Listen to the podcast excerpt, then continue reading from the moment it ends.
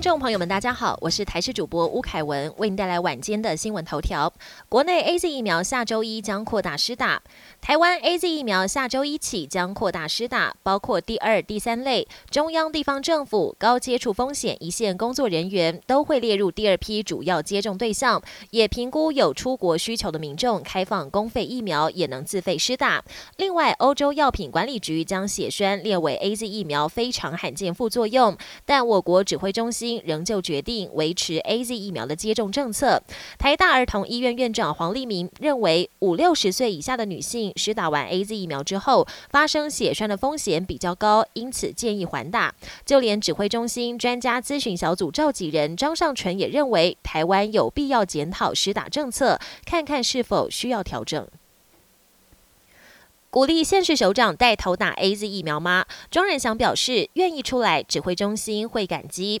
A Z 疫苗将于四月十二日扩大施打，将中央及地方政府防疫人员与高接触风险工作者纳入，累计可接种人数来到六十一点三万人。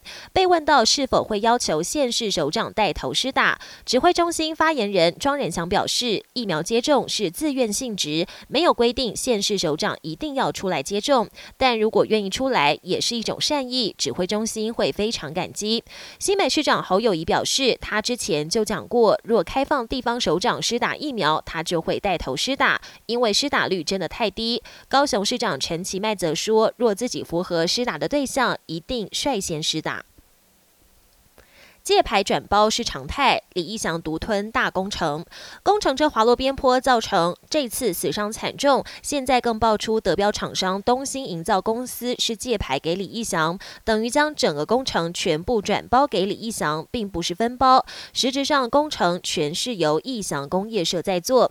立委更加码爆料，其实义祥工业社的工作项目只有提供怪手、倾卸车、装载机等机具设备，但最后却让李义祥变。工地主任也因此事故当天，他才能够进入工地，进而酿成泰鲁格号严重事故。而这次台铁出轨意外爆出承包黑幕，学者更痛批台铁藏污纳垢的包商文化将会成为后续管理的致命伤。国际焦点。美中双方频频在台海附近大秀军事肌肉，中国航母辽宁号跟军机频频扰台，日前更通过日本宫古海峡。日本防卫大臣岸信夫强调，会持续密切监控中国舰艇动向。美军也大动作调派罗斯福航母打击群来到南海，并派遣麦肯号驱逐舰通过台湾海峡。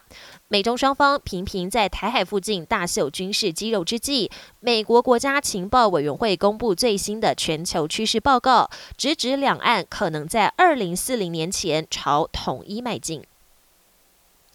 香港大学研究认为，混打疫苗能提升免疫力。